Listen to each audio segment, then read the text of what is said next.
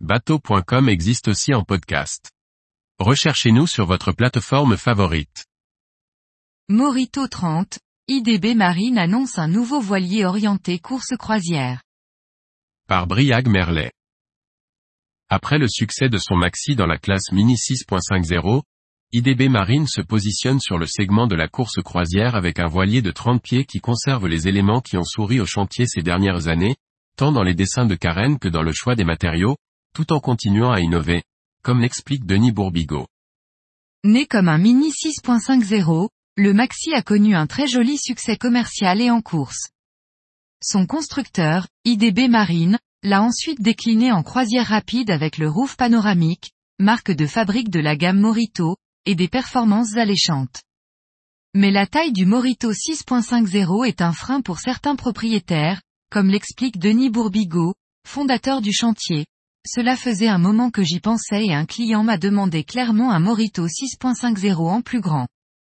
J'ai donc contacté l'architecte du 6.50, David Raison pour faire un Morito 30, avec cette même logique.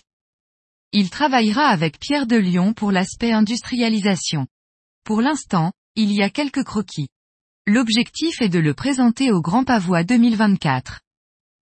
Pour IDB Marine, ce Morito 30 est une inflexion dans la clientèle visée. Après avoir goûté à la course avec le Mini 6.50, Denis Bourbigo a senti le potentiel pour des bateaux de course croisière. Une évolution qu'il estime conforme à celle des plaisanciers. Avant, nous faisions des bateaux de croisière rapide, le Morito 30 sera plutôt de la course croisière. Les plaisanciers avaient arrêté la régate, car ils n'avaient pas envie de naviguer entre deux bouées. Le succès de courses comme le Tour du Finistère, l'Armen Race ou le Tour de Belle-Île montre qu'il y a une envie de ce genre de régate. En plus de conserver la carène signée raison, le Morito 30 gardera aussi les choix de construction du chantier, en les poussant plus loin dans une réflexion sur la durabilité des procédés.